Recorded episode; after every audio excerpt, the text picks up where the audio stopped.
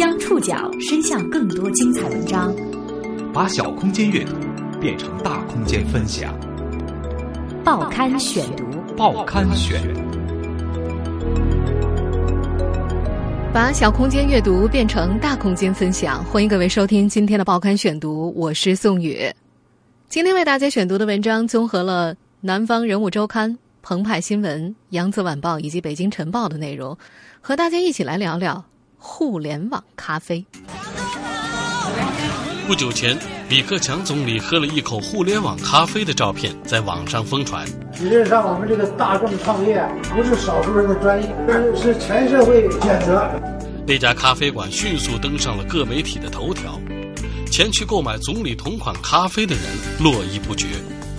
这家咖啡馆所在的北京中关村创业大街，是中国互联网创业创新浪潮的缩影。短短三百米，分布着十几家互联网主题咖啡馆。互联网咖啡的概念是在哪年出现的？为什么有那么多的互联网企业热衷于开咖啡馆？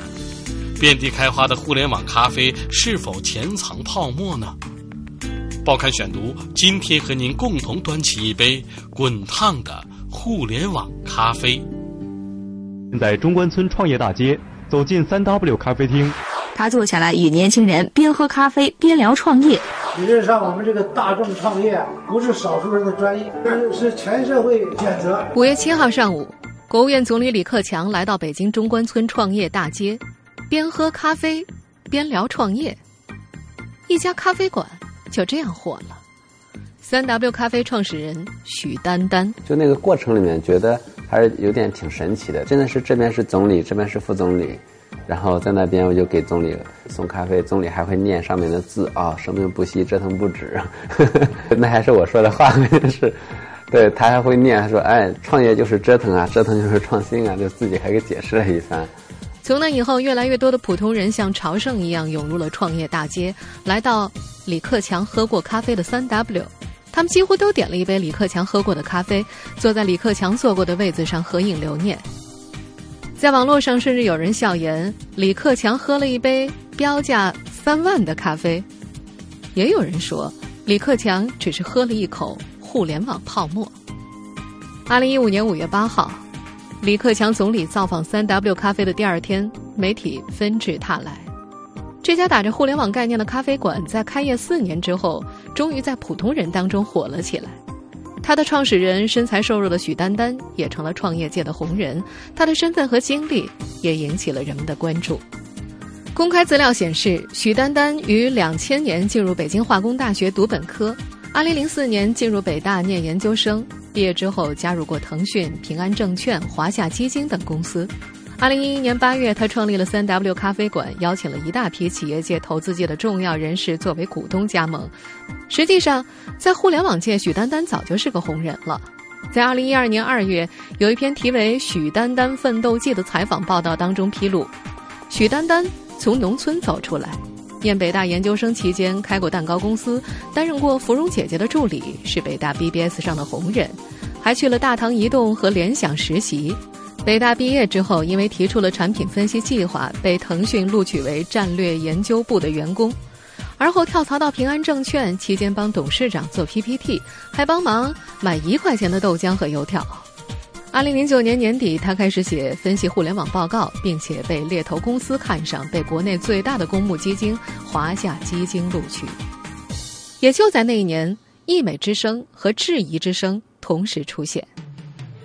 那年三月。网友辉剑发布微博称，许丹丹有美化简历、沽名钓誉之嫌，其关注点主要在于以下四点：第一，其初次创立的蛋糕公司在北大少有人听说过；第二，许丹丹的职位变动的太快了，并非离职，而是被开除的；第三，作为互联网分析师，他的分析能力一般；第四，三 W 咖啡创建初期的近两百位大佬股东孰真孰假。这些早已沉寂的指责，在总理走访过三 W 之后卷土重来。这些质疑，其实在三年前的时候出来的吧？其实那个时候我还是有一度还挺焦虑的。就比如说，它里面有质疑说我是被腾讯开除的，说我的每个公司都是被开除的。那我说我不是被开除的，那你如何证明你不是被开除的？公司也除非是公开发文了，对吧？但你如果为了证明自己，非要找到前公司的人力资源部给你开一个什么证明，你就觉得说就特别兴师动众。面对重新回来的这些质疑，这个安徽农村走出来的小伙子觉得这些质疑没法辩解。他觉得三年过去了，他已经成了一个做事的人，没必要和一些动嘴皮子的人死磕。回头想想，三年前被别人去批评，我觉得错也不全在别人。当年还真的是年轻气盛，真的就是自己太嘚瑟。我自己觉得，当你的事情没有做好的时候，你的名又大于你的实，那这个时候自然就会引来引来是非。那唯一去证明的事情，不是去对是非去做解释。而是你就真的把你的事情做好，你做完事情之后才知道做事情是很难的。那而且这个时候再回头看那些经常骂你的人，你反而就理解他，他就像当年的自己，就是自己没有做过事情，不知道事情做事情的艰难，就容易动嘴皮子。动嘴皮子其实是最简单的事情。那你一个做事情的人，为什么非要和一个动嘴皮子的人去去去死磕呢？曾经的许丹丹自称是内向的，但在创业的过程当中，他得出了一个结论。外向的人比内向的人更容易在社会上得到更多的资源，更容易成功。他说：“他逼迫自己成了一个外向的人。”在他看来，在互联网时代，关系本身就是存在的，关系本身就是资产。作为一个互联网的产品，只要拥有这种关系，它就是一个很好的互联网产品。许丹丹并不是第一个利用互联网概念卖咖啡的人，过去的四五年里。在中关村创业咖啡的带动下，北京、上海、杭州、武汉、广州、深圳、南京开启了近三百家创业咖啡馆，无一例外，他们打出的都是互联网概念。报刊选读继续播出滚烫的互联网咖啡。现任有赞微商城的 CEO 白鸭是首批连锁创业咖啡的践行者。从支付宝辞职之前，白鸭是他们的首席产品设计师。早在2007年，杭州的淘咖啡开业了，它是淘宝网第一家授权经营的线下俱乐部，也是互联网人开咖啡店的发源地。后来，更多的互联网人开始进军咖啡店。北京互联网人詹冰在北京西直门开了家奇遇咖啡店，为文青们提供聚会交流的场所。詹斌的朋友向建彪在杭州开了家玛雅咖啡店，红酒和咖啡混业经营，但他们更多是跨界玩票性质，没有把主题锁定在圈子和创业上。二零零九年六月，白鸭在杭州开了首家贝塔咖啡馆，主要是为互联网圈内朋友提供聚会场地。接下来，白鸭把开咖啡馆的星星之火也带到了北京中关村。二零一一年二月，他在北京海淀桥东南角的中国技术交易所大厦一层开设了贝塔咖啡馆北京分店，这是北京的第一家互联网圈子咖啡馆。两个月之后，苏弟在北京海淀图书城步行街，也就是中关村创业大街的前身，开了家车库咖啡。苏弟是纳斯达克上市公司蓝讯国际控股有限公司战略投资部总监。他的这家咖啡馆开在叶家宾馆二楼一个不显眼的地方，上楼梯要走过很长的、灯光并不明亮的过道才能够找到。他应该算得上是第一家真正专注于做互联网创业项目孵化的主题咖啡馆。小半年之后，也就是二零一一年八月，华夏基金互联网分析师许丹丹的三 W 咖啡才选址在离北京海淀书城不远的地方。这批充满互联网方法论的创业咖啡有相似之处，创始人是互联网人，他们用众筹的模式来募集资金，为互联网人服务。我是车务咖啡的创始人苏定。那么在三年半之前，我当时做了车务咖啡，希望北京有一个创业者和投资者聚集的地方。我们现在所听到的是车库咖啡的创始人苏弟在去年底的互联网创业者大会上所发表的演讲。早期。车库咖啡的影响力是最大的，它对于互联网创业者的冲击不可想象。据说苏迪一年要换八千张名片，一波又一波的八零后、九零后创业者是怀着骑自行车进去、开宝马出来的梦想，汇聚在车库咖啡。他们聊天、开会、争执、彻夜写代码，他们睡地下室。住廉价的小旅馆、洗浴中心。车库咖啡告诉他们，只要有想法，流浪汉也可以来创业。这批创业咖啡馆给孤独的创业者们构建了一个精神家园，他们互相抱团取暖，寻找慰藉。刚开始的时候，许丹丹一年就给三 W 办了四百场线下沙龙。他说，他的咖啡馆最开始是作为人和人交流的地方，他根本就没有想着怎么把咖啡做好。一般的咖啡馆会关注服务员的态度好不好，咖啡好不好喝，桌椅是否舒服。这些内容都不在这帮互联网创业者关心的范围之内，他们更多关心的是自家咖啡馆内的网络快不快，人和人在这里面能不能够实现互动等等。车库咖啡的苏弟最先实现了它的孵化概念，车库的影响力扩大，也让它成为政府的座上宾。这种互动一定程度上也催生了创业咖啡的热潮，许多重量级的政府官员开始关注到车库，也正因如此。二零一三年下半年，北京市政府将海淀图书城步行街改造成了中关村创业大街。这条街变成这个创业大街。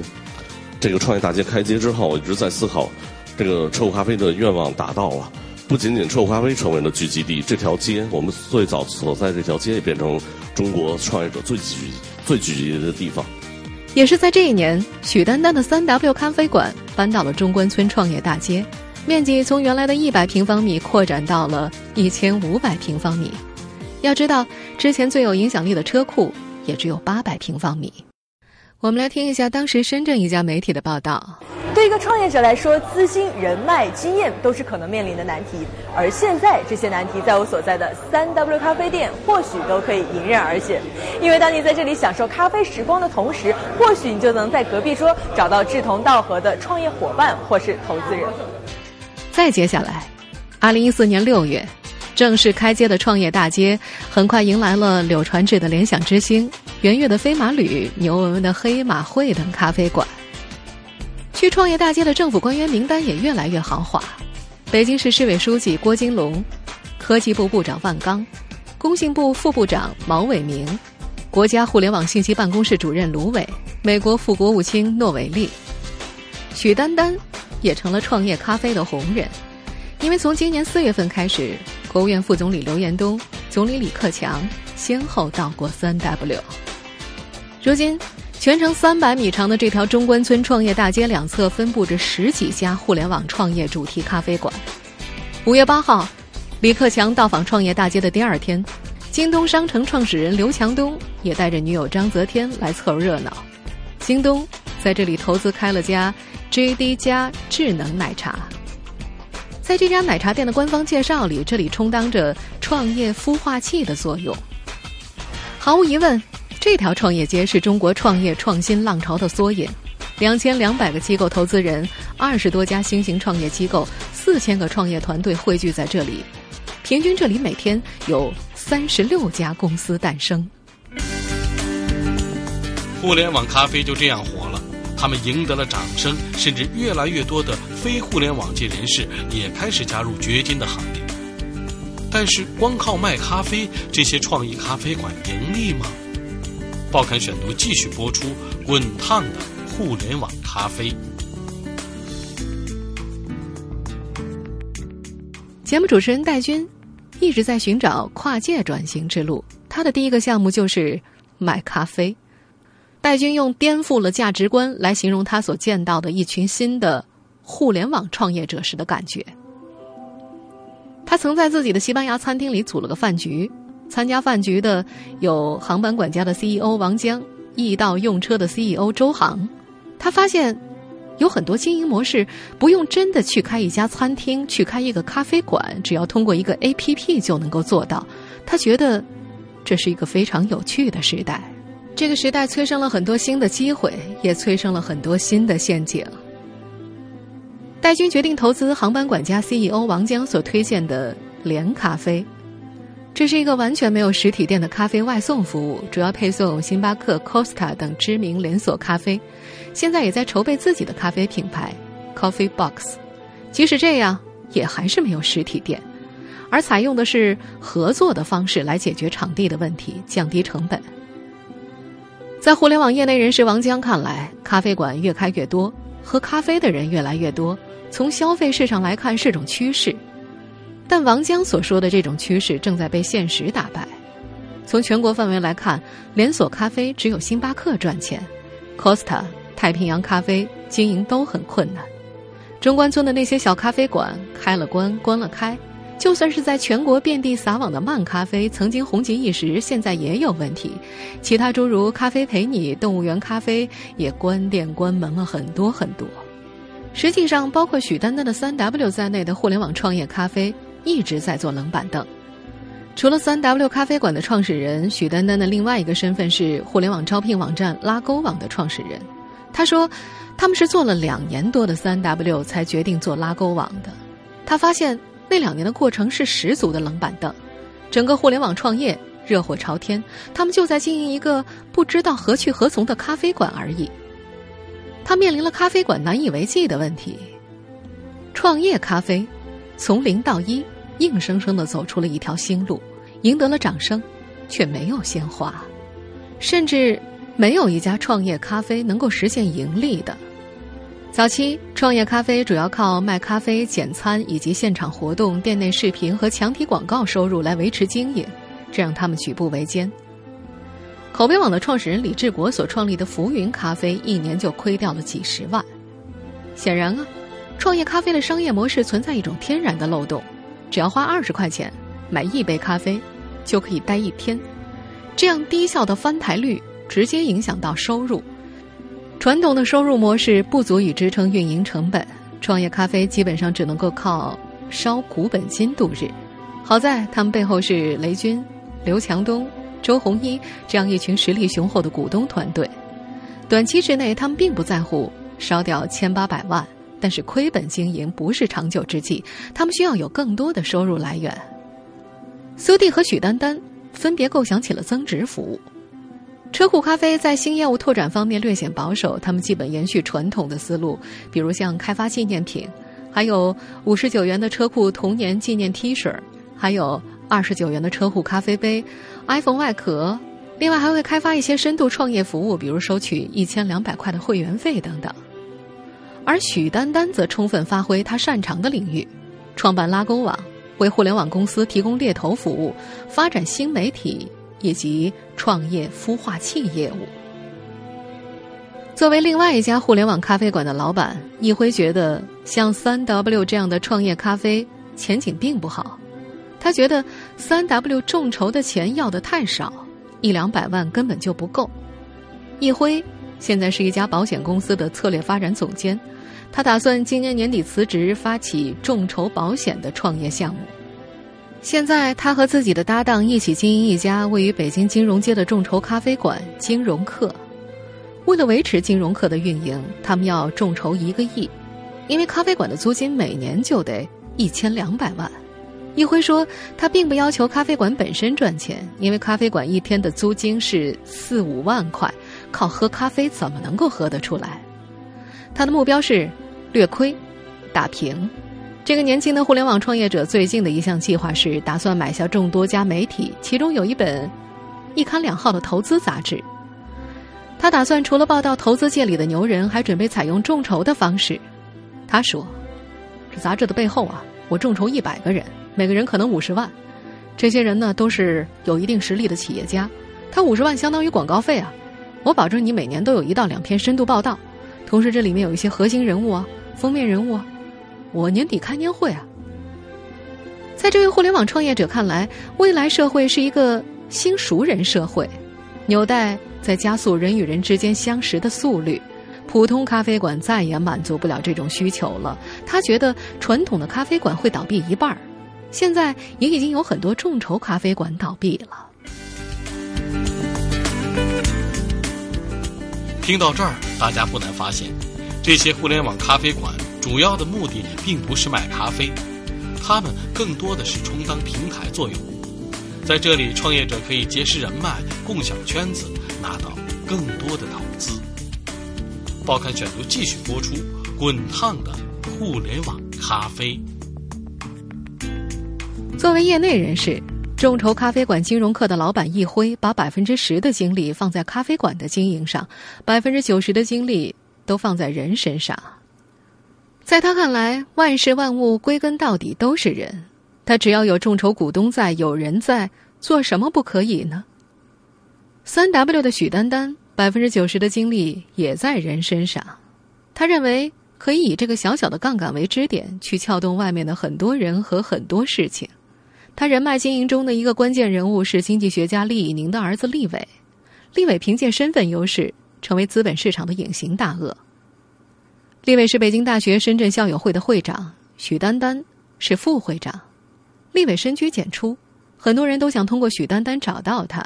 许丹丹本身在无意间变成了一个支点。众多的创业咖啡都在赌一个未来。以如今无比红火的许丹丹的三 W 为例，一个月前，京东领投、东方红道、清华控股跟投了三 W 咖啡，手握千万投资的三 W 咖啡，如今开始迅速扩张。到目前为止，三 W 咖啡在北京、深圳、广东和东莞开有六家店。在不久前接受一家财经媒体采访的时候，许丹丹说，他所创立的三 W 咖啡馆已经不单单是一个咖啡馆。那三 W 现在远远不是一个咖啡馆了。所以它实际上全 W 是一个集团了，现在就算是中国做创业服务最大的一个公司了。早在2014年，他的孵化器项目 Next Big 就已经正式成立了。天使投资人和风投们可以在这个咖啡馆寻找好项目，有创业想法的人也可以在这里讨论自己的创业方案。这很符合互联网的“羊毛出在猪身上，让狗买单”的生存逻辑。不过，这种做法也正在被众多的创业咖啡们广泛复制。这种搭建在咖啡馆上的未来孵化器模式，已经提前进入了白热化的竞争格局，大量的资本涌入了这个领域。万科北京总经理毛大庆辞职后，计划在北京推出创客空间。潘石屹也在自己的 SOHO 推出了三 Q 项目。再加上前面提到的柳传志的联想之星、京东的智能奶茶，走的都是这条路。也就是说。各类互联网咖啡的背后，实际上是野心勃勃的争做企业孵化器的企业们。他们希望用咖啡或者奶茶，完成自己构建整个移动生态的梦想。不过，创业孵化器最大的问题就是不确定性啊！投资者都抱有一种赌博的心态，而现在，他们要赌上自己的信誉资本。为了强化这种意识。众筹咖啡馆金融课的老板易辉设定的游戏规则是：每个进入的新股东都要有两个执行委员推荐，执行委员会全体投票，实行一票否决制。但凡这个人有一点点负面，或者是委员会里有人对他不爽，这个人就进不来。他觉得要在这样一个信誉体系下聚拢一个有共同价值观、共同语言的群体，他们之间相互充分信任。分分钟可以随便借一百万，不需要借条。作为业内人士的易辉信心满满，但是外界也担心，这种信誉资本会不会分分钟倒在一个细节上？就像是有篇评论当中所问的那样：加了奶泡的咖啡很美味，但是咖啡杯里的泡沫是否映射了互联网加创业里的泡沫？美味而危险。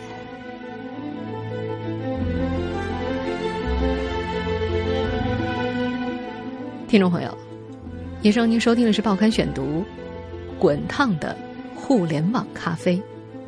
我是宋宇，感谢各位的收听。今天节目内容综合了《南方人物周刊》、澎湃新闻、扬子晚报以及北京晨报的内容。收听节目复播，您可以关注《报刊选读》的公众微信号，我们的微信号码是《报刊选读》拼音全拼。下次节目时间再见。